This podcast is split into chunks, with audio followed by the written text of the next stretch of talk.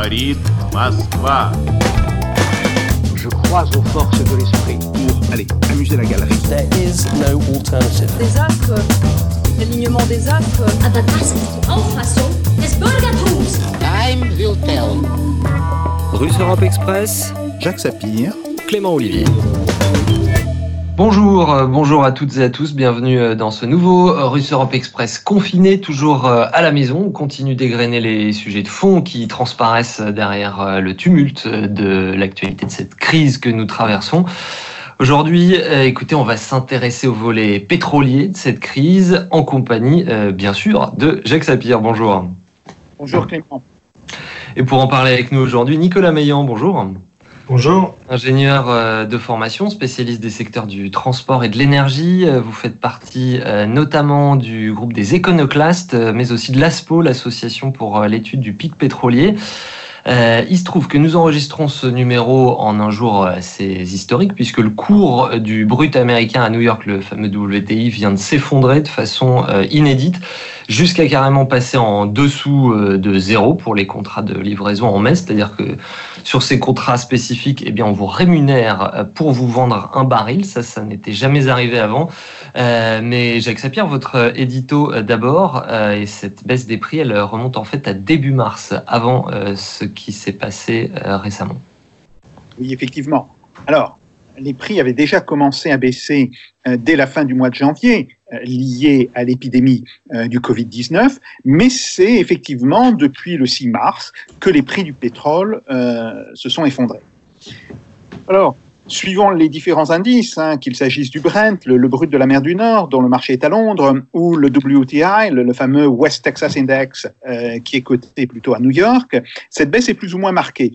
Et euh, lundi euh, 20 avril et, et- et aujourd'hui mardi, nous avons même eu un moment où les prix du WTI ont été négatifs. Alors on peut penser que les prix euh, vont se stabiliser entre euh, 25-28 dollars le baril pour le Brent, euh, 15-20 euh, pour le WTI. Néanmoins, il est clair que nous vivons aujourd'hui une période qui est tout à fait historique. Alors, revenons à ce qui se passait euh, un petit peu au début du mois de mars. Au début du mois de mars, le prix du pétrole, si on le calcule sur l'indice Brent, était à plus de 50 dollars. Et pourquoi s'est-il effondré? Eh bien, parce que euh, cet effondrement est lié à la fois au, je dirais, euh, peut-être sa part principale, euh, c'est l'arrêt des principales économies mondiales, du fait justement de l'économie du Covid-19, mais aussi, si la demande a fortement baissé, eh bien, de manière très paradoxale, l'offre a augmenté. Et l'offre a augmenté pourquoi? Eh bien, parce que depuis le 6 mars, nous avons un conflit qui oppose l'Arabie saoudite, la Russie et les États-Unis sur la question euh, des prix du pétrole. Et ce conflit feutré entre les trois grandes puissances dominantes euh, du marché du pétrole, eh bien, il explique largement la situation actuelle. Oui, justement, Jacques, euh, pour qu'on comprenne bien, il faut que vous reveniez sur ce rapport de force. Euh, tout a commencé effectivement lors de l'échec de la réunion qui se tenait à Vienne des pays du groupe dit OPEP+, c'est-à-dire l'OPEP, plus la Russie. La Russie a refusé de nouvelles restrictions de production tant que les États-Unis ne feraient pas, eux aussi, un effort. Car, et il faut le, le savoir, les États-Unis sont devenus, via le pétrole de schiste, un grand exportateur depuis ces dernières années. Et surtout, un exportateur, et c'est ça le point important, qui déséquilibre profondément le marché. Alors, l- l'Arabie saoudite a réagi euh, à la crise provoquée par la Russie en rompant tous les accords signés jusque-là et en faisant des rabais à ses clients afin de gagner des parts du marché. Tous les autres pays ont suivi, la Russie y compris. Alors que la demande s'affaiblissait de jour en jour, euh, du fait justement du confinement des économies, l'offre, elle, n'était plus contenue. L'effondrement des prix du pétrole qui en résultait était absolument logique. Bien, et avec euh, quelles conséquences à cet effondrement, Jacques Xavier Alors, les conséquences euh, ont été diverses.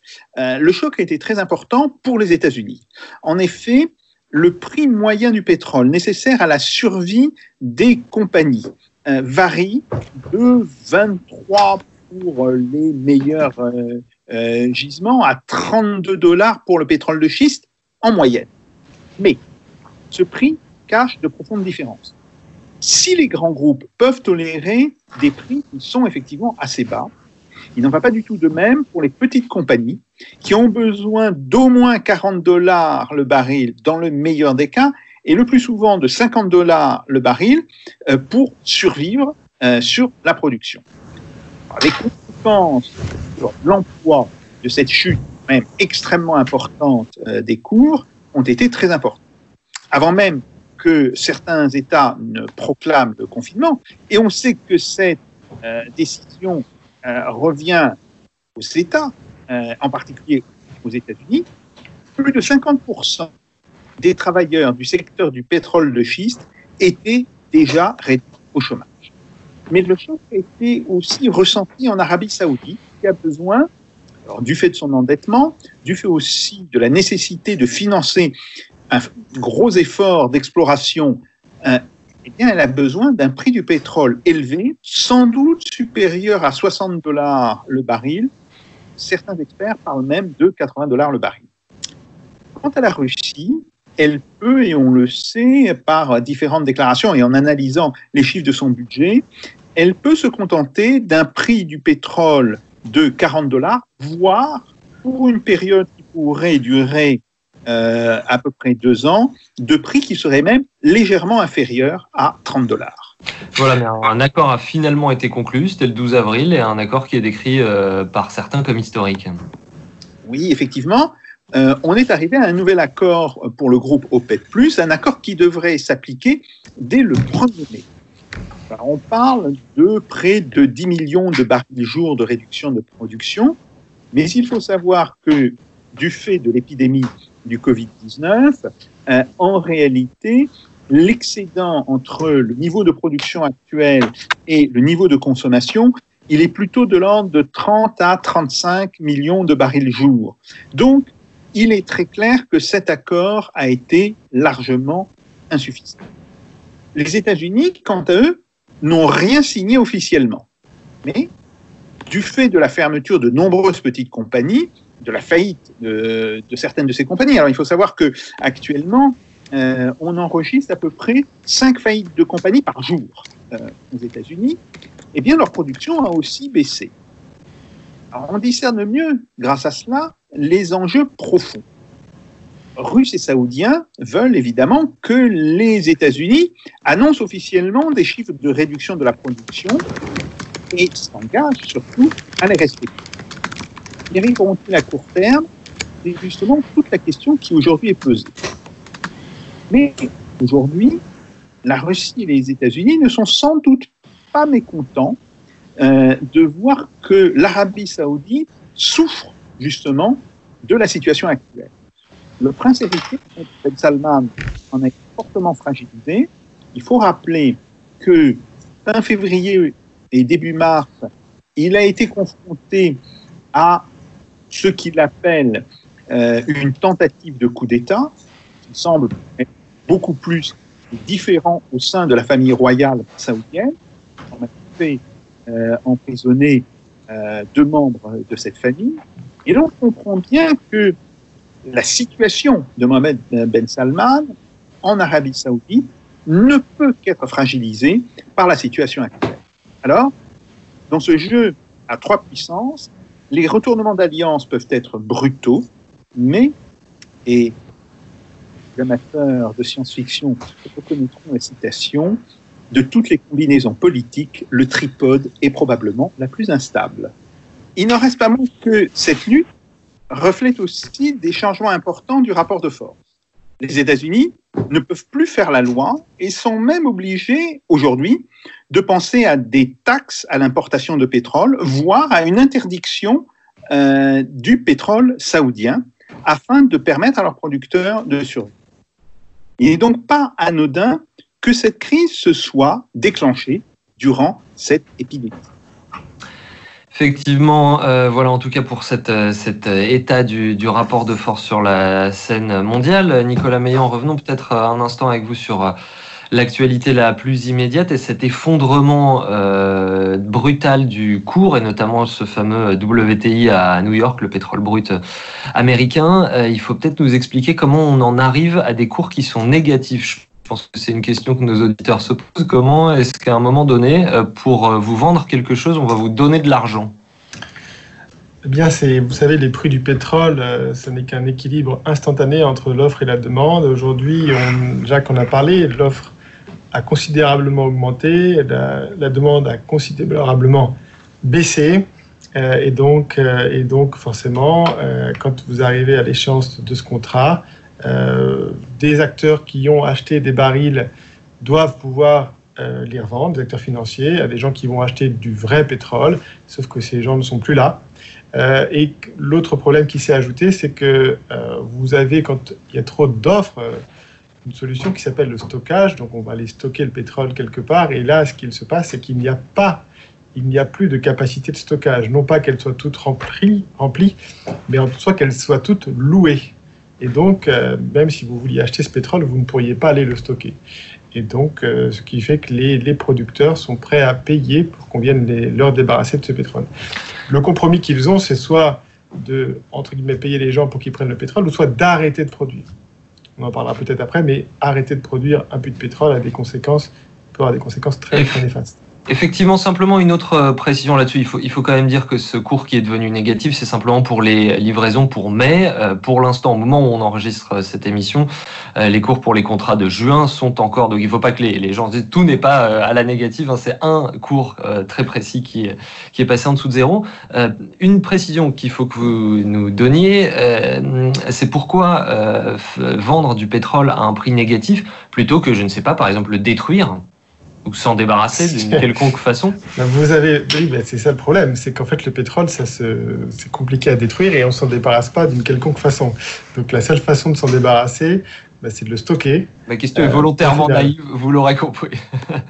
Euh, alors oui, on pourrait demander à des cargos de le, le- mais ça, ça n'a pas beaucoup de sens. Donc aujourd'hui, on a, on a un vrai problème et au-delà du problème technique, hein, qui n'est qu'un problème technique qu'on a eu hier et, aujourd'hui, euh, vous allez avoir une pression à la baisse euh, sur, euh, sur ce pétrole WTI d'ailleurs, plus, un peu plus que sur le Brent, dans les, dans les prochains mois, parce que vous aviez, et on avait déjà des problèmes, si vous voulez, d'approvisionnement du pétrole de Rochemer, puisque le WTI est vendu dans l'Oklahoma, à Cushing, où vous avez des centres de stockage. Et c'est à cet endroit-là qu'on a une contrainte sur le stockage. Donc, euh, les producteurs de pipeline demandent déjà, euh, ceux qui opèrent les pipelines demandent dé- demandaient déjà aux producteurs de ralentir la production. Nous, on ne peut plus prendre votre pétrole, on ne peut plus le stocker. Sauf que les, en phase 2, vous avez des gens qui sont ultra endettés, qui ont besoin de générer le plus de cash possible, et que si jamais ils arrêtent un puits, il est probable qu'ils ne pourront plus le remettre en production, ou en tout cas plus au niveau euh, qu'ils avaient aujourd'hui. Alors, Jacques Sapir nous a parlé de cet accord euh, du groupe OPEP Plus euh, du 12 avril, euh, qui a été décrit par certains comme la plus grande baisse de production de pétrole de l'histoire, avec euh, ces presque 10 millions de barils de moins par jour euh, prévus pour mai et juin. Votre vision de, de cet événement, Nicolas Meyer Ah, c'est le, c'est le, effectivement le plus grand accord sur le papier. Euh, dans la réalité, les choses sont un tout petit peu différentes. Euh, la première, c'est que ce qui compte, c'est de réduire par rapport à quand. Et là, effectivement, ils se sont calés sur octobre 2018, qui est vraisemblablement le mois dans lequel l'humanité aura produit le plus de pétrole, le mois du pic pétrolier, à presque 85 millions de barils par jour. Donc, quand on compare au niveau où cela a été décidé, c'est pas moins 10, mais c'est moins 6, d'accord? Donc, 6 millions de barils. Et les 6 millions de barils, il faut les mettre en perspective avec la destruction de la demande. Au mois d'avril, c'était 30 millions. 6 millions de barils d'un côté, 30 millions de l'autre. Euh, on voit bien que c'est encore limité et c'est pour ça que ça n'a pas enrayé euh, la chute des cours. Mhm. Quel euh, effet vous voyez de ces évolutions des prix sur les, les émissions de CO2, sur ce que ça va créer dans l'avenir, Nicolas Meillon Alors, ce que ça va, ce qui a un impact sur les émissions de CO2, plus que les baisses de prix du pétrole, c'est le confinement, bien évidemment. hein. C'est quand les gens prennent plus leur voiture, quand les gens prennent plus l'avion, quand il y a moins de transport qui se, qui se fait entre les pays. Euh, le prix du pétrole va accélérer ou va confirmer le fait que nous ayons atteint le pic pétrolier en 2018. Et donc, effectivement, on va avoir un impact sur les émissions, puisque on ne pourra jamais plus consommer de pétrole que ce qu'on consommait jusqu'à aujourd'hui. Donc mécaniquement, ça capera les émissions, en tout cas du pétrole. Et je rappelle qu'en France, ce sont les deux tiers des émissions de CO2. Mhm. Oui, je posais la question tout simplement parce que là, avec un prix euh, du pétrole euh, qui est bas, on pourrait se dire comment de la reprise, ça va inciter à consommer plus. Au contraire, si on se dit qu'il va y avoir une remontée du, prix du pétrole, est-ce que ça pourrait euh, désinciter Nicolas Meillan à consommer du pétrole? Vous, si vous voulez, bien évidemment, un prix bas, vous pouvez avoir un effet rebond sur un prix bas, mais la grande inconnue de cette crise sanitaire du Covid, c'est les, les gens ont, finalement, euh, on a fait une transition énergétique, euh, ce qu'on essayait de faire depuis 30 ans, on l'a fait en trois jours. Hein, euh, C'est-à-dire que ça s'appelle la sobriété. On a juste moins consommé, on s'est organisé un peu différemment. Alors bien évidemment, une société où une grande partie, 10 millions de personnes, est au chômage partiel, a priori, c'est pas durable, sauf si on se fait payer par les banques centrales. Euh, mais, on voit bien qu'on est capable de, faire, de faire ça, c'est possible. Euh, maintenant, quoi qu'il arrive, si vous voulez, une fois qu'on a passé ce pic pétrolier en production, on ne dépassera plus jamais cette consommation. Plus jamais. Donc, mécaniquement, les émissions de CO2 pourront remonter, pourront éventuellement revenir à ces niveaux-là, mais elles ne pourront plus les dépasser. Hum. Et on y reviendra effectivement euh, à cet aspect écologique euh, un petit peu subi aussi, comme, comme vous l'avez dit. Euh, une réaction d'abord de Jacques Sapir. Oui, alors je pense que l'impact du prix sur la, consommation et surtout sur la structure de, consommation, sur le choix énergétique euh, que font les États, euh, ne peut exister qu'à long terme. Parce que euh, ce choix ne peut s'exprimer qu'à travers des investissements et les décisions d'investissement ne sont faites justement qu'à partir de projections sur le long terme des prix du pétrole. C'est pas parce que le pétrole baisse aujourd'hui ou serait même très bas quand nous sortirons euh, du confinement, qu'il y aura nécessairement une explosion de consommation. Ce n'est pas parce que le prix du pétrole remontera peut-être à la suite euh, des réductions euh, de production et du redémarrage de la consommation, parce que donc, si le prix du pétrole doit donc remonter à partir de juillet, août ou septembre, ce n'est pas encore pour cela que l'on aura un changement dans la structure de production. Il faut savoir que au niveau des décisions, euh, des, choix euh, donc de stratégie énergétique, on est beaucoup plus sur des décisions à l'ordre de 10 ans, 15 ans, 20 ans. Donc ça, première chose.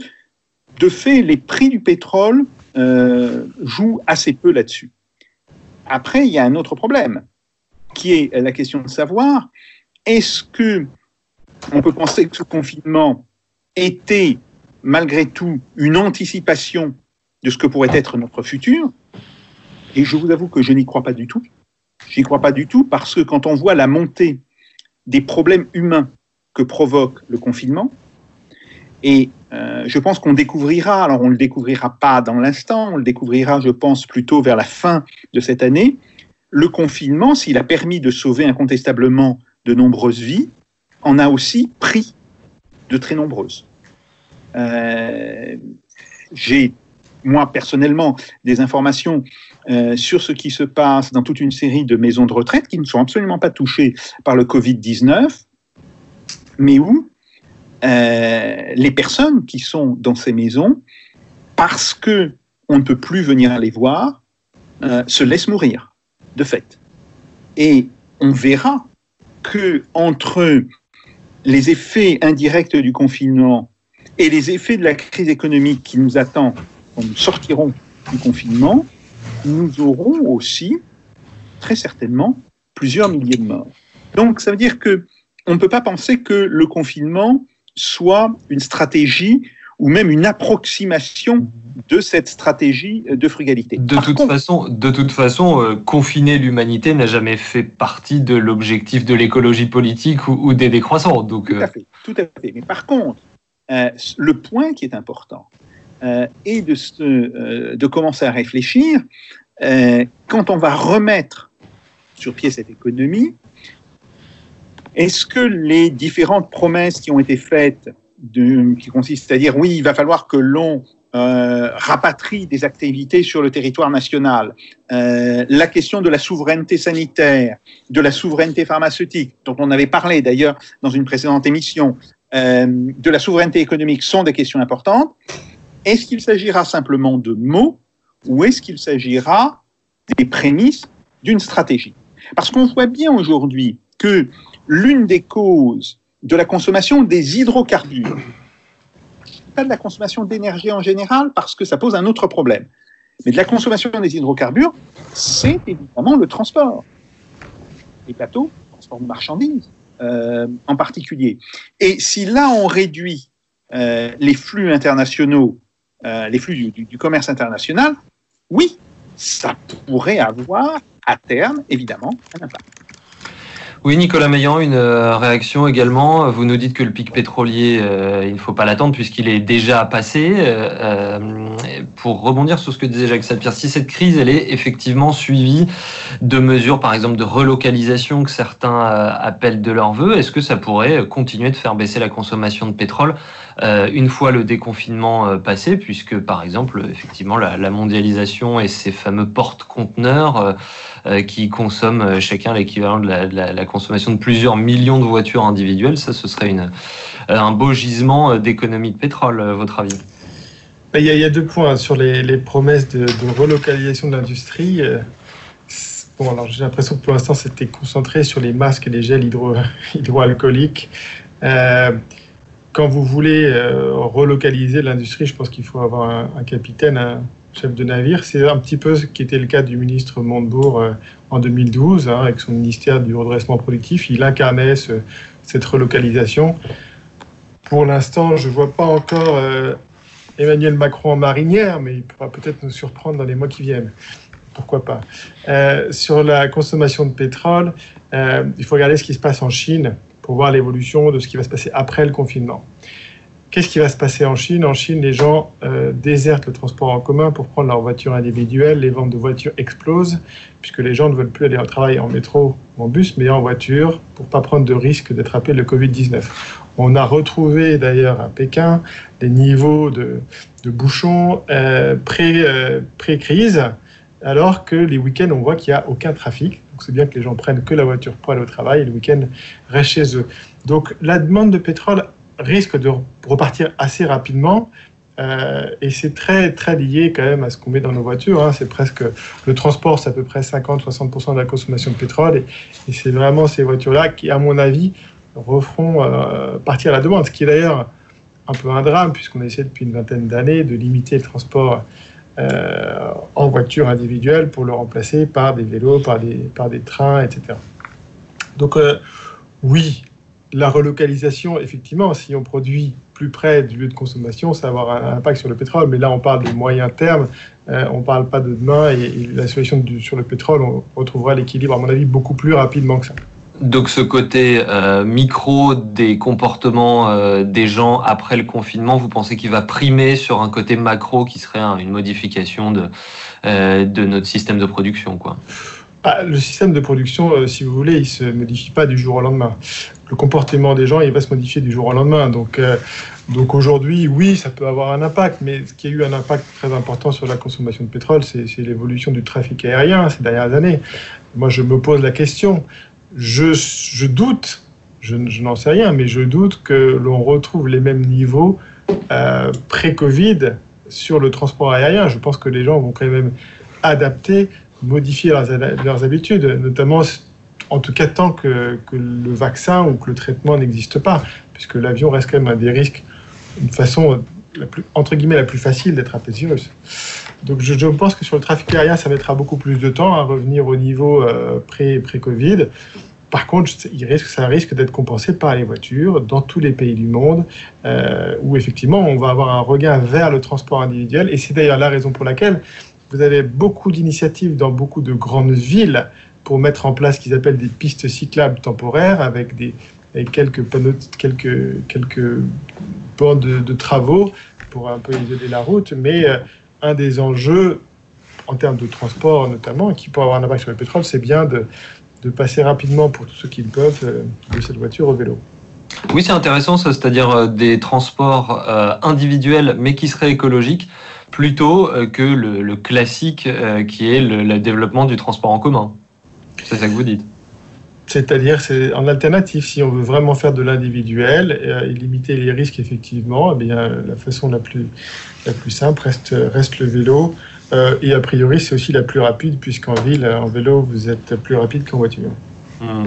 Jacques Zapier, une, une réaction. oui. Oui, euh, là, j'ai- Sachant- juste pour finir, sachant que bien évidemment, euh, ça n'est pas pour tout le monde, euh, ça n'est que pour les gens qui ont accès à des pistes cyclables. Et il y a, euh, il faut le rappeler, la grande majorité des Français qui aimeraient bien aller au travail en vélo, mais qui ne peuvent pas, puisqu'il n'y a pas d'infrastructure. Absolument. On parlait là du cas spécifique euh, des grandes villes et, effectivement des, des- du tissu euh, urbain des, des grands centres-villes. Euh, Jacques Sapir, je vous en prie. Oui, euh, il faut toujours rappeler que le développement des pistes cyclables, le développement du vélo, cela n'est bon que pour des gens qui habitent en ville et qui travaillent en ville. Euh, dès que l'on habite un petit peu loin en banlieue, on oublie. On oublie. Euh, les gens ne sont pas prêts à faire euh, 25 à 30 kilomètres dans les deux sens tous les jours. Euh, donc, euh, oui, le, le vélo est une très belle solution euh, pour des déplacements de moins de 10 km par jour. Oui, et donc ça veut dire des déplacements en centre-ville. Donc on habite en centre-ville, on travaille en centre-ville. Si on les étend un petit peu, et il faut toujours rappeler, euh, Paris, en termes de, ville, c'est 2 millions d'habitants.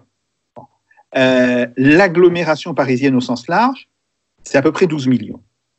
Et on voit bien que cette agglomération, elle implique des banlieues. Et le problème, très souvent, c'est qu'il va falloir faire des déplacements de banlieue à banlieue.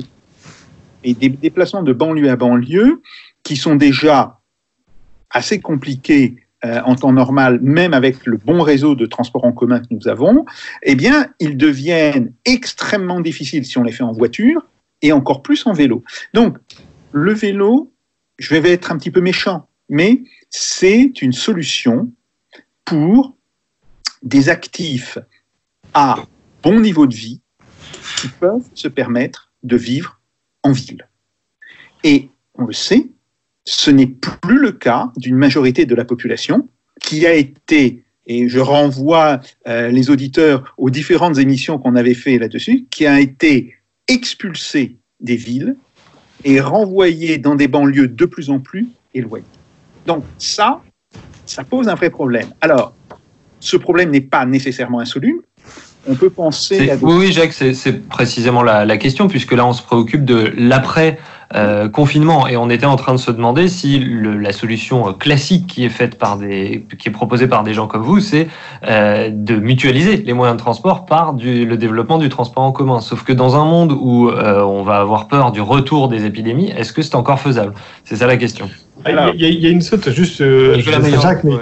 il y a quand même une autre solution, bien évidemment, et je suis d'accord avec Jacques. Euh, si déjà ceux qui peuvent se déplacer en vélo, au lieu de prendre le transport en commun et la voiture, le faisaient, ça pourrait déjà notamment libérer des places hein, pour le transport en commun. Moi, C'est ce que j'essaie de faire personnellement. Je, depuis, la, grève SNCF, j'essaie de prendre le maximum le vélo euh, et je libère une place sur la ligne 13, par exemple, qui est euh, accessoirement ultra bondée le matin. Donc si ceux qui peuvent prendre les alternatives le font déjà, c'est déjà, déjà un premier pas.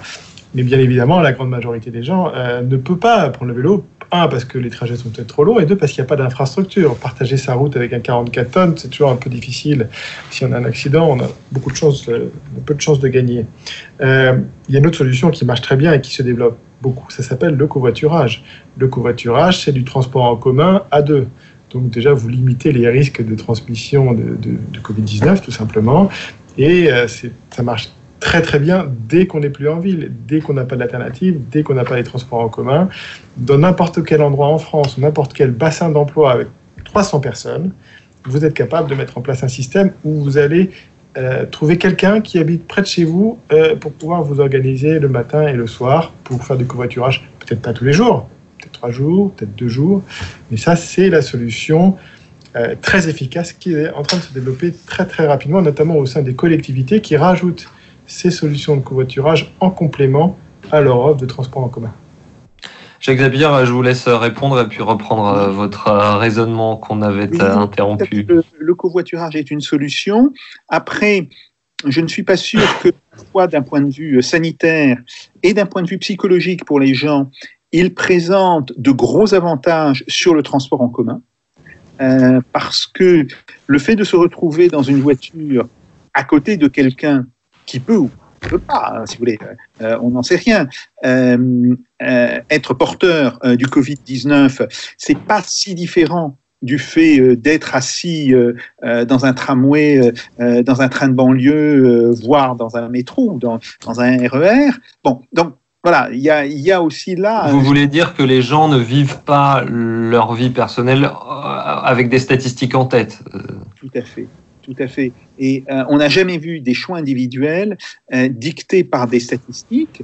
après, ce qui me semble intéressant, c'est que on va être euh, d'une certaine manière sommé, enfin la société française euh, va être sommée euh, de renforcer l'offre de transport en commun, parce que s'il y a une chose qui par contre est très clairement, enfin deviendra insupportable dans cette situation post-déconfinement dans laquelle on se projette, hein, c'est les, les, les, trains, les métros absolument bondés que l'on connaît d'habitude sur Paris.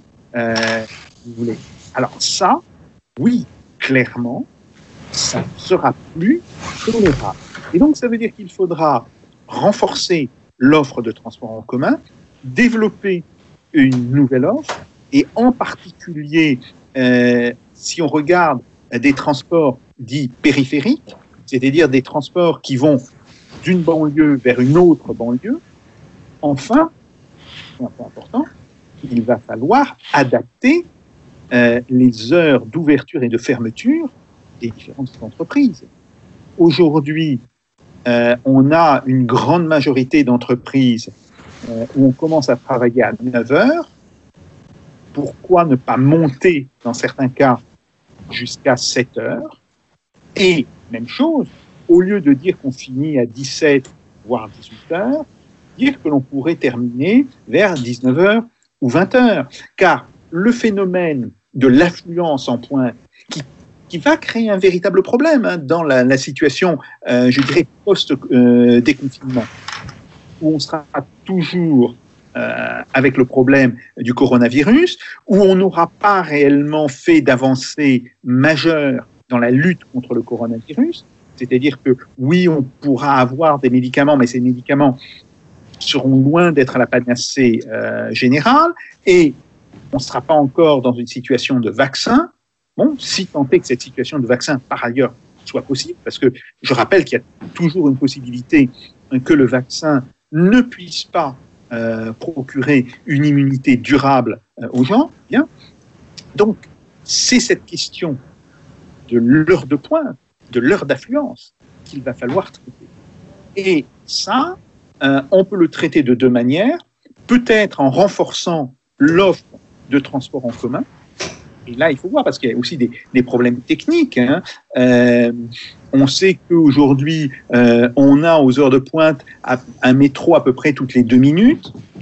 Est-ce qu'il est possible que l'on descende en dessous, que l'on puisse avoir de manière fluide une circulation d'un métro toutes les minutes ou toutes les 90 secondes?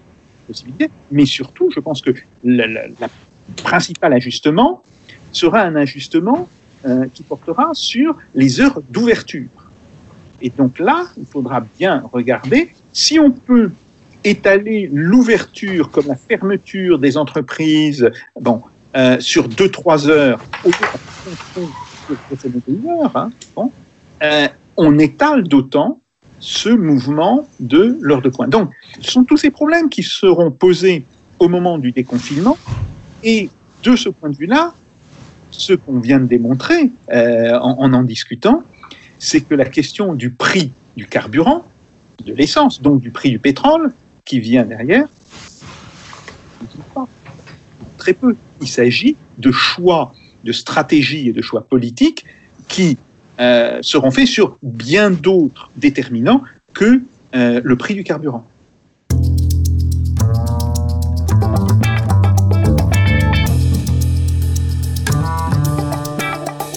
Europe Express, Jacques Sapir, Clément Olivier. Oui, Nicolas Meillan, euh, est-ce que vous êtes d'accord avec Jacques Sapir des, des, choix qui ne seront pas faits euh, en prenant en compte le, le prix du carburant euh, Non, je, je, suis en partie d'accord sur ce que dit Jacques sur le transport en commun. Euh, je suis surtout en partie, je suis surtout d'accord avec le fait qu'il faut avoir des horaires décalés, mettre en place des horaires décalés, donc ajuster la demande et effectivement pour lisser les heures de pointe. Euh, parce que du côté de l'offre des transports en commun, sur beaucoup, alors je prends l'exemple de Paris forcément, mais vous avez quand même beaucoup de, transports en commun qui sont déjà à capacité, à pleine capacité. Certaines lignes de métro, certaines lignes de RER, la 1, la 13, on les a automatisées, elles sont déjà, on ne peut plus vraiment augmenter la cadence. Si vous prenez le réseau de transport en total, donc vous avez les transports en commun, vous avez les, les routes et les voitures et les pistes cyclables. Là où vous avez beaucoup de marge aujourd'hui, ben c'est dans les voitures, puisque vous avez 4 places de libre. Euh, 90% des trajets domicile-travail, vous avez 4 places de disponibles.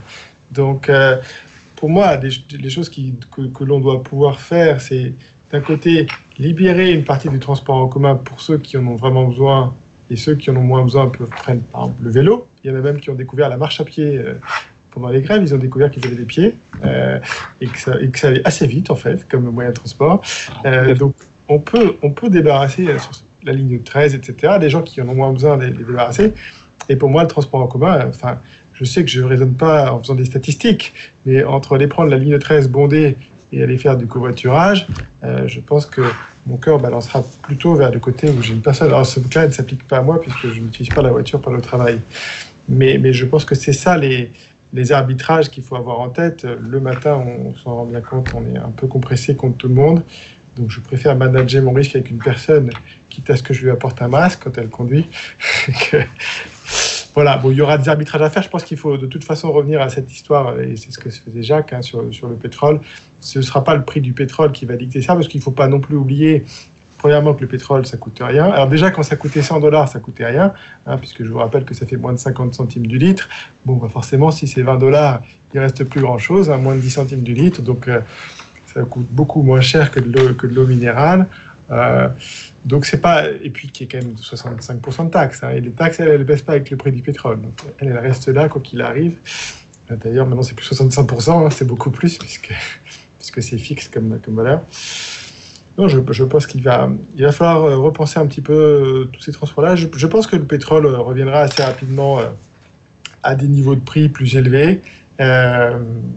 oui, justement, effectivement, on a, on a fait toute une, une digression. C'est le jeu, c'est le plaisir de cette émission euh, de prendre euh, tous ces sujets dans la longueur. On a fait une digression sur les transports, mais c'est très bien aussi. Pour, pour revenir au prix du pétrole, euh, ce qu'on a dit en ces moments de, chute des prix du pétrole, c'est également que ces prix bas défavorisent les pétroles non conventionnels, qui évidemment, comme on le sait, sont assez peu respectueux de l'environnement, les sables bitumineux, les fameux schistes, etc. Euh, comme ils sont chers à extraire, ils bénéficient, des situations où les cours sont au contraire élevés. Euh, votre vision de ça, est-ce qu'une baisse prolongée des cours pourrait euh, les défavoriser? On sait que l'Amérique du Nord en produit en particulier. Est-ce qu'une remontée des, prix pourrait les refavoriser? Avant la, crise sanitaire, hein, depuis euh, la fin de l'année 2019, on avait déjà un ralentissement euh, constatait aux États-Unis, notamment sur les investissements, euh, donc le, nouveau forage. et quand on regarde le nombre de foreuses en activité, quand on regarde le nombre d'équipes de, fracturation en activité, on avait déjà une, baisse qui était déjà en cours. Pour quelle raison? Parce que les acteurs du pétrole de Rochemer aux États-Unis sont fortement endettés, qu'ils ont des actionnaires qui leur demandent des retours sur investissement qui leur demandent de privilégier euh, la rentabilité et donc ils étaient déjà dans une démarche de réduire leurs investissements et ça se voyait déjà sur la production de pétrole puisque quand on regarde les États-Unis, on a atteint un maximum en novembre 2019, pré-Covid, même s'il y avait quelques cas en Chine, et ça, et ça a baissé depuis. Donc là, on vient juste accélérer une baisse qui était déjà inscrite et on vient précipiter la faillite d'un certain nombre d'acteurs. Alors bien évidemment, vous avez toujours les magiciens, Donald Trump, la Réserve fédérale, qui pourront peut-être réussir à les sauver, euh, je ne sais pas comment, mais vous avez, précipité la baisse de ces acteurs-là, et effectivement, il y a comme vous l'avez souligné, il n'y a pas que les États-Unis, il y a aussi les sables bitumineux euh, canadiens qui ont aussi bénéficié du prix élevé au début des années 2010, hein, c'est quand même 4 millions de barils par jour. Et eux aussi ferment déjà leurs activités. Vous allez regarder les dernières, nouveaux, les dernières nouvelles. Pourquoi? Parce qu'en fait, que ce soit euh, aux États-Unis mais aussi au Canada, dans certains endroits, le prix du baril, là où il est produit, il est à 1, 2, 3 dollars. Euh, puisque tout ce baril-là, ce, pétrole-là, il faut le transporter. Au Canada, ils n'ont pas de pipeline, donc ils le font par train généralement, ça coûte, ça coûte cher. Et donc aujourd'hui, ben, quand vous produisez du pétrole qui vaut 0 dollars, souvent là, on est en train de, réduire euh, les opérations. Oui, j'ai bien les. Oui, oui, oui, je C'est bien ces pétroles-là qui vont. Euh, c'est bien ces pétroles les plus chers, qui ont les coûts marginaux les plus élevés, Hein, qui vont sortir de la production, comme dans n'importe quel phénomène de surproduction. C'est toujours les coûts les plus élevés qui sortent.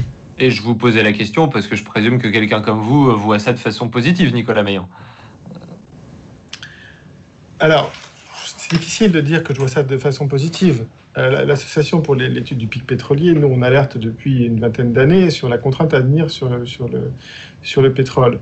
Euh, le pétrole, c'est le sang de l'économie. Donc, euh, quand on, a une contrainte sur le sang de l'économie, c'est pas une bonne nouvelle. Donc, je vois pas ça de manière positive, même si effectivement ça va aller avec une réduction des émissions, etc. Mais ça va aussi amener. Euh, je peux vous donner un certain nombre de pays qui ont eu des réductions de consommation, de pétrole. Ça s'appelle la Syrie.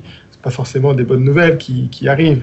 Donc, non, je pense que c'est surtout la nouvelle, c'est qu'il faut se préparer à vivre dans un monde différent, un, un monde où le pétrole, on peut plus augmenter sa production eh bien, le système qui est en place de capitalisme avec des dettes et des intérêts ne fonctionne plus. Donc il va falloir penser à, un autre modèle, un autre modèle euh, qui soit euh, stable avec une économie euh, où on accepte que malheureusement la croissance, alors bien sûr on trouvera toujours des bulles pour alimenter la croissance, mais la croissance réelle et tangible, une fois que votre offre de pétrole est contrainte, vous avez un problème. Donc il va falloir trouver un nouveau logiciel assez rapidement euh, parce que sinon, ce qui nous attend, c'est le chaos. Oui, de toute façon, c'est sûr que, euh, évidemment, en ce moment, on voit des effets écologiques positifs hein, de, ce ralentissement de l'économie. La différence étant que c'est une récession qui va être subie et non pas euh, une forme de, décroissance qui serait prévue, concertée, planifiée. Jacques Sapir, une réaction sur les hum, pétroles non conventionnels. On a parlé de l'Amérique du Nord, évidemment. Euh, célèbre pour ses, pour ses pétroles non conventionnels. Il y en a aussi euh, en, Russie, un peut-être euh, là-dessus. Oui, tout à fait, parce que ce que l'on met dans le pétrole non conventionnel, c'est pas seulement le pétrole de schiste dont on a beaucoup parlé, c'est pas simplement les, sables bitumineux, c'est aussi les forages en offshore profond, le pétrole que l'on va chercher dans la calotte glaciaire. Bon, et là, d'ailleurs, une des premières réactions à la crise euh, du coronavirus, ça a été l'annonce, euh, je crois qu'elle a été faite euh, dès la fin février ou le début du mois de mars, d'une très forte réduction des investissements sur la péninsule de Yamal et sur l'exploitation de la mer de Barents. Bon, là, il faut le savoir. le pétrole qui est extrait là-bas, son coût au niveau de la sortie depuis, enfin disons, de l'arrivée à terre, puisque très souvent il est pompé en mer, euh, donc de son arrivée à terre, de son stockage à terre, c'est déjà pratiquement autour de 20 dollars. Alors, bien sûr, c'est rentable quand on a un prix du pétrole euh, au niveau international qui est de l'ordre de 60 à 70 dollars, mais quand on est justement avec un prix du pétrole qui est autour de 20 dollars, ça cesse d'être rentable.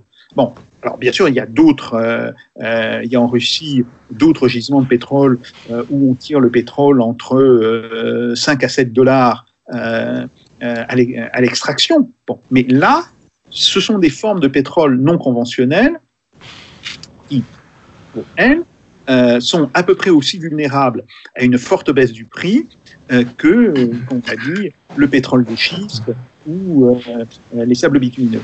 Ce qui est intéressant, c'est de bien voir en quoi la crise actuelle rebat les cartes par rapport à la révolution qu'il y avait eu sur le marché du pétrole à partir euh, de la crise de 2008-2010. Parce que, en même temps que s'est produit cette crise, vous avez eu l'entrée euh, sur le marché des États-Unis du Canada. Alors les États-Unis étaient traditionnellement un producteur de pétrole, mais ce n'était pas un exportateur parce que leur capacité de production était plus que saturée par leur demande. Là, pour le coup, euh, ils se sont retrouvés avec une capacité de production largement supérieure euh, à leur demande. Et cette espèce de disruption des États-Unis, alors sur le pétrole, sur le gaz aussi, il faut le dire, euh, a déséquilibré un marché qui était organisé autour en fait d'un espèce de duopole, euh, l'OPEP, et puis les pays non OPEP, euh, dont la Russie était évidemment le, membre le plus important. Ce que produit aujourd'hui euh, cette crise, c'est de remettre, enfin de, rebattre les cartes, de remettre en cause la situation dans laquelle les États-Unis étaient arrivés un petit peu comme un éléphant dans un jeu de porcelaine, dans un magasin de porcelaine, consiste à dire, oui, euh, attendez, euh, vous aussi, vous allez être touché assez durement euh, par cette situation. Et ce qu'il serait intéressant de, comprendre, et pour, pour l'instant, on n'a pas, enfin, on, a quelques indications, mais on n'a pas encore de choses très solides, de savoir est-ce que de cela, on va aboutir à une situation de grand chacun pour soi, chacun se repliant sur sa base de production et disant ben, je vais produire euh, tout ce que je peux et euh, tant pis pour les autres, euh, ils seront éjectés du marché. Si cela se produit, bien, il risque d'y avoir évidemment beaucoup de cas, mais aussi beaucoup de cas environnementales. ou bien est-ce que l'on va arriver à une nouvelle forme de concertation entre les, les grandes puissances, les grandes puissances pétrolières évidemment, et en fait, c'est vers cela que tendent implicitement les efforts euh, et euh, des Russes et des Saoudiens. Il est intéressant de voir que pour l'instant, ceux qui résistent à euh, cette tendance, ce sont les Américains, c'est les, les États-Unis. Est-ce qu'ils pourront résister très longtemps? Je n'en sais rien. on voit très bien là que les, Saoudiens et les Russes font de la participation explicite des États-Unis euh, à un accord OPEC+, l'une des conditions de stabilité de cet accord, mais on peut aussi envisager une autre euh, évolution.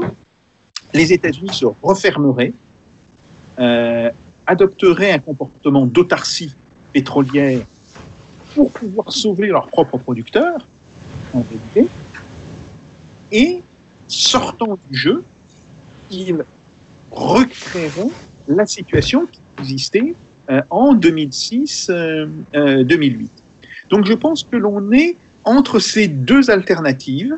Soit les États-Unis acceptent de participer, soit ils se retirent, ils sortent du jeu, ils rentrent dans une forme d'isolationnisme pétrolier.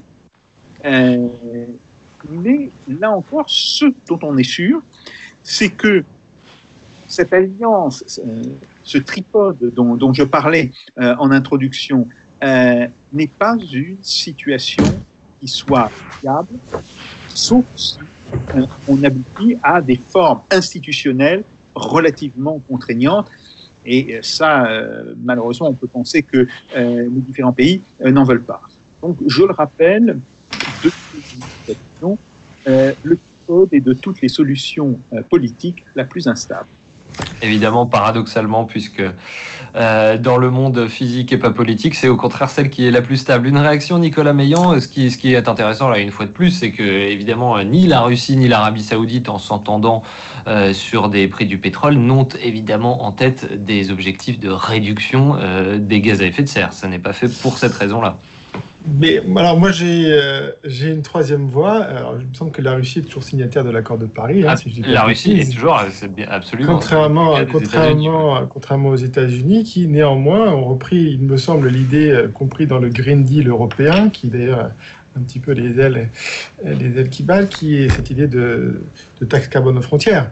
Hein, puisque quand les États-Unis proposent de mettre une taxe sur le pétrole russe et le pétrole saoudien, ça s'appelle une taxe carbone euh, aux frontières. Donc ce serait d'ailleurs, euh, ce serait d'ailleurs assez, assez, euh, assez paradoxal que, que ce seul pays qui est finalement sorti des accords de Paris soit le premier qui mette une taxe carbone aux frontières, mais ils ne sont plus à un premier paradoxe près, puisque s'étaient aussi retirés de l'accord de Kyoto et que les États-Unis sont le pays qui ont le plus réduit leurs émissions de CO2 euh, dans les décennies 2000, puisqu'ils ont remplacé notamment le charbon euh, pour faire de l'électricité par du gaz. Ils l'ont plus, le plus réduit proportionnellement. Non, non, en valeur absolue, bien sûr. En Mhm. valeur absolue, la plus grosse contribution à la baisse des émissions de CO2 s'appelle le seul pays qui n'a pas signé le protocole de Kyoto. Il y a un certain C'est-à-dire que de paradoxes mais c'est-à-dire qu'ils partaient de CEO que oui. Ils ont remplacé, avec le développement, le développement du, du gaz de schiste, euh, une production d'électricité majoritairement à base de charbon par euh, une production d'électricité à base de gaz. Ils n'ont pas fait ça pour sauver la planète, je vous rassure, mais il se trouve que ça avait un effet collatéral de faire baisser les émissions de CO2. Mmh. Alors, sur la deuxième solution, moi, je suis plus perplexe parce qu'en fait, si effectivement la production américaine de pétrole a augmenté, euh, ils produisent du pétrole qui ne correspond pas à leur consommation et qui ne correspond pas, à la consommation de leur raffinerie. C'est pour ça qu'ils sont exportateurs de pétrole, mais. Ils sont aussi importateurs de pétrole. Ils ont besoin du pétrole saoudien, ils ont besoin du pétrole vénézuélien, ils ont besoin du pétrole russe qui est plus lourd et qui correspond mieux à, ce, ce pourquoi sont fait leurs raffineries. Donc ils ne pourraient pas être euh, autosuffisants en pétrole. Ils ne pourraient pas se refermer sur eux-mêmes puisqu'ils ne sont pas capables de raffiner leur pétrole qui est beaucoup trop léger. Euh, donc je suis plus perplexe sur cette solution-là. Tous les pétroles ne se valent pas, ils n'ont pas tous les mêmes, qualités ils auront besoin des pétroles lourds euh, qui n'auront pas le choix d'importer. Moi je, pense que je- j'entendais quelqu'un sur Bloomberg ce matin qui disait que la production de pétrole américaine pourrait baisser de 20 à 25 dans les mois qui viennent. Moi c'est peut-être mon scénario de prédilection où finalement, euh, ben, si on a, alors malheureusement, ça s'appelle un bain de sang dans ce cas-là, hein, puisqu'on parle de 2-3 millions de barils, hein, qui vont, on parle de, sur 8 millions. Dans ce cas-là, vous allez avoir cet ajustement à la baisse qui très fort qui va se faire. Finalement, la Russie aura eu ce qu'elle voulait. Donc les États-Unis feront leur part en baissant leur production de 2, 3, 4 millions de barils. Euh, les déconfinements feront petit à petit repartir la consommation et vous retrouverez un équilibre vers le mois de septembre-octobre sur les prix du pétrole. Alors bien évidemment, une fourchette peut-être entre 30 et 50 dollars, 40-50 dollars, euh, mais l'un dans l'autre. La baisse venant des États-Unis et aussi du Canada, bien évidemment, euh, on pourrait retrouver un équilibre, je pense, au troisième trimestre, 3-4e trimestre sur le marché pétrolier. Oui, encore un mot, Nicolas Meillan, euh, avant de conclure. Euh, un autre paradoxe de la situation, enfin paradoxe en fait, vous allez me dire que c'est connu depuis longtemps, mais ce dont on se rend compte, c'est que ces émissions de CO2, euh, naturellement, elles sont euh, bien sûr en baisse avec ce confinement de près de la moitié de l'humanité. Pour autant, elles euh, ne baissent pas autant que ralentit l'activité économique. C'est l'ONG britannique Carbon Brief qui prévoit une euh, baisse des émissions de seulement 5,5% sur 2020, alors que le ralentissement de l'économie va certainement être plus important que ça. Alors, j'ai pas les, pas les chiffres. euh, vous avez quand même un lien très fort. Alors, c'est pas un lien pour un, donc il faudra voir ce qui se passe. Mais si vous prenez l'exemple, moi, mon, un de mes domaines que je suis, ça s'appelle la pollution atmosphérique. Et donc, on avait vu les images spectaculaires en Chine de baisse de pollution. Et donc, dès qu'on a été confiné, tout le monde a regardé alors comment ça se passe à Paris? Est-ce que la pollution baisse, etc. Bon, les gens ont été déçus parce que sur les émissions de particules, il n'y a pas eu de baisse de pollution. Donc là, ils se sont dit, ah, zut, euh, il n'y a pas de voitures. Alors, il y a quand même des voitures, hein, puisque si les gens sont confinés, il y a quand même des gens qui continuent de travailler. hein. Donc, euh, mais sur le- les émissions de particules, pas de baisse. Et au contraire, on a même eu des pics le week-end en confinement. Donc là, on s'est dit, mais d'où viennent ces émissions de particules? Compliqué. Un vaste sujet. Compliqué d'ailleurs. Euh, par contre, on a une baisse sur un nouveau polluant qu'ils ont découvert qui s'appelle le dioxyde d'azote, qui est pollution des, des voitures diesel. Et là, effectivement, on a une baisse euh, de 30 à 50% à Paris, euh, qui néanmoins ne nous permet pas de respecter la loi que nous dépassons depuis 10 ans, ce qui est d'ailleurs bien dommage. qui- euh, et donc, c'est ça je- qui est très impressionnant et c'est ça qui est pour moi un drame parce que personnellement, j'ai des enfants en bas âge, ils n'ont jamais été en aussi bonne santé que depuis qu'ils sont confinés chez moi. Pas un problème, pas, pas, pas, pas de tout, rien, etc. Euh, et ce qu'on se constate avec ce confinement, et ce que j'ai dit il y a quelques semaines, c'est que alors que tout le monde est confiné et tout le monde est chez soi, on n'est même pas capable de respecter la loi qui est en vigueur depuis 10 ans. C'était pr précisément pour ça que je vous posais la question. C'était pas pour vous faire dire qu'il ne fallait rien faire, mais au contraire, peut-être parce qu'il faudrait une politique beaucoup plus volontariste et que même ce confinement finalement ne suffit pas et risque, euh, j'accepte de, ne pas suffire pour euh, respecter l'accord de Paris aussi. Oui, tout à fait. Euh, il est très clair que le respect des, grands accords internationaux sur l'environnement implique une véritable décision politique. Euh, tous ceux qui pensent qu'un événement extérieur euh, pourrait euh, justement induire des changements qui seraient durables, tous ces gens-là se bercent d'illusions. Alors, je ne dis pas que ça ne fasse pas évoluer certaines des mentalités, oui, et je pense que le changement, par exemple, du discours des dirigeants politiques sur la question de la euh, démondialisation, de la déglobalisation euh, d'une partie de l'économie, euh, il est réel, même si faudra voir comment il pourrait se traduire en actes, ça c'est une autre question. Mais fondamentalement, quand on est face à des choix euh, stratégiques, comme justement le respect de l'accord de Paris, ces choix ne peuvent pas être laissés ou ne peuvent pas être tributaires d'événements extérieurs imprévus. Et donc, là encore, euh, ça sera bien par des, décisions qui seront politiquement assumées que l'on pourra avancer euh, sur ce point.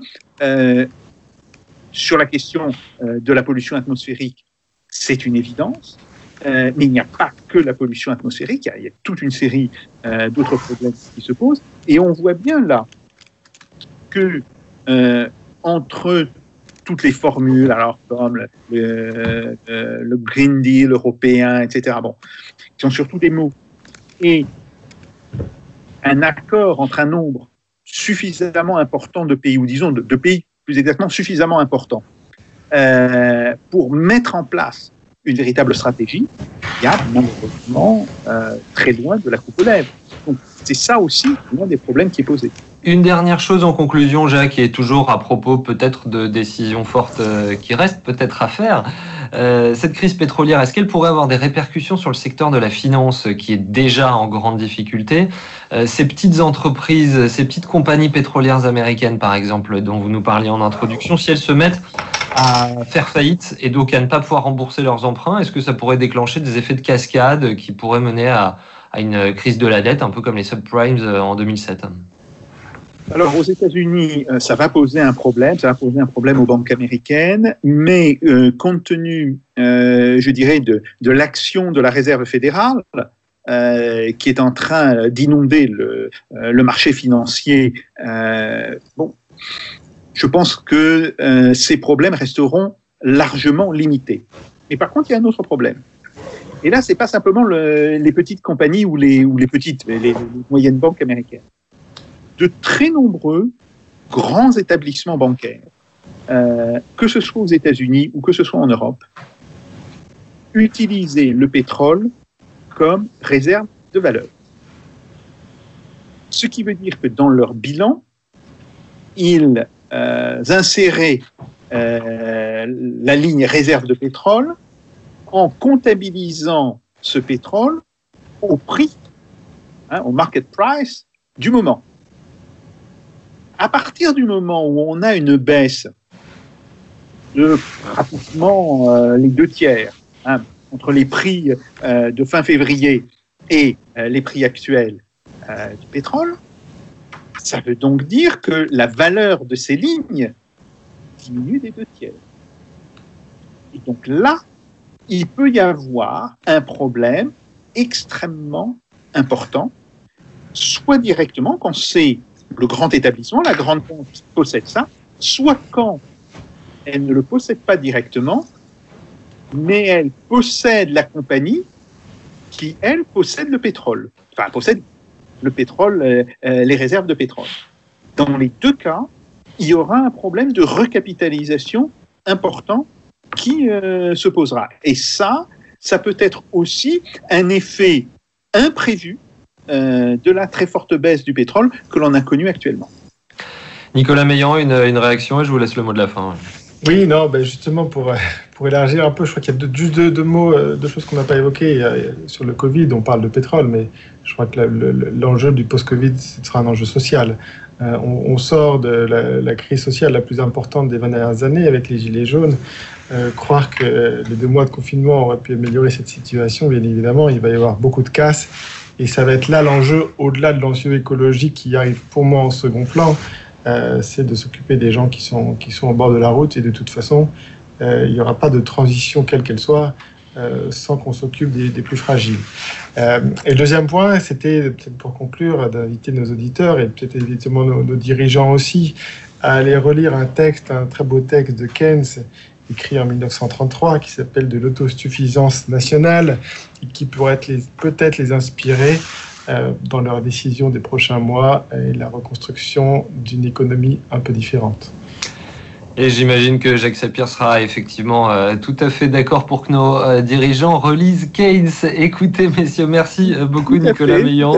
D'autant plus que j'avais fait une analyse de ce texte euh, pour l'économie politique il y a de cela pratiquement une dizaine d'années. Voilà, on, revient à Keynes et on revient à son analyse par Jacques Sapir. Ce sera notre mot de la fin. Merci beaucoup Nicolas Meillan d'avoir été avec nous aujourd'hui. On espère vous retrouver bientôt en studio et en personne. Merci bien sûr aussi à vous, cher Jacques Sapir. Et puis à nos camarades de la technique, toujours présents euh, et toujours fidèles au poste, Thibaut Piquet, Antoine Darwin qui s'arrachent les cheveux pour que cette émission puisse se faire chaque semaine dans ces conditions euh, un peu délicates. Amis auditeurs, euh, vous, on vous retrouve en vidéo sur Facebook, sur YouTube et en audio sur toutes les plateformes de podcast, aussi bien les plus grandes que les indépendantes que vous connaissez. D'ailleurs, retrouvez-y toutes nos précédentes émissions à réécouter évidemment ces temps de confinement et on se donne rendez-vous quant à nous au prochain épisode de Russe Europe Express. D'ici là, évidemment, restez chez vous et faites pas vos jacques. Salutations.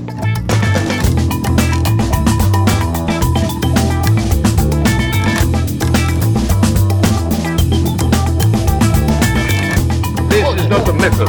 This is provocation. Let them do. No.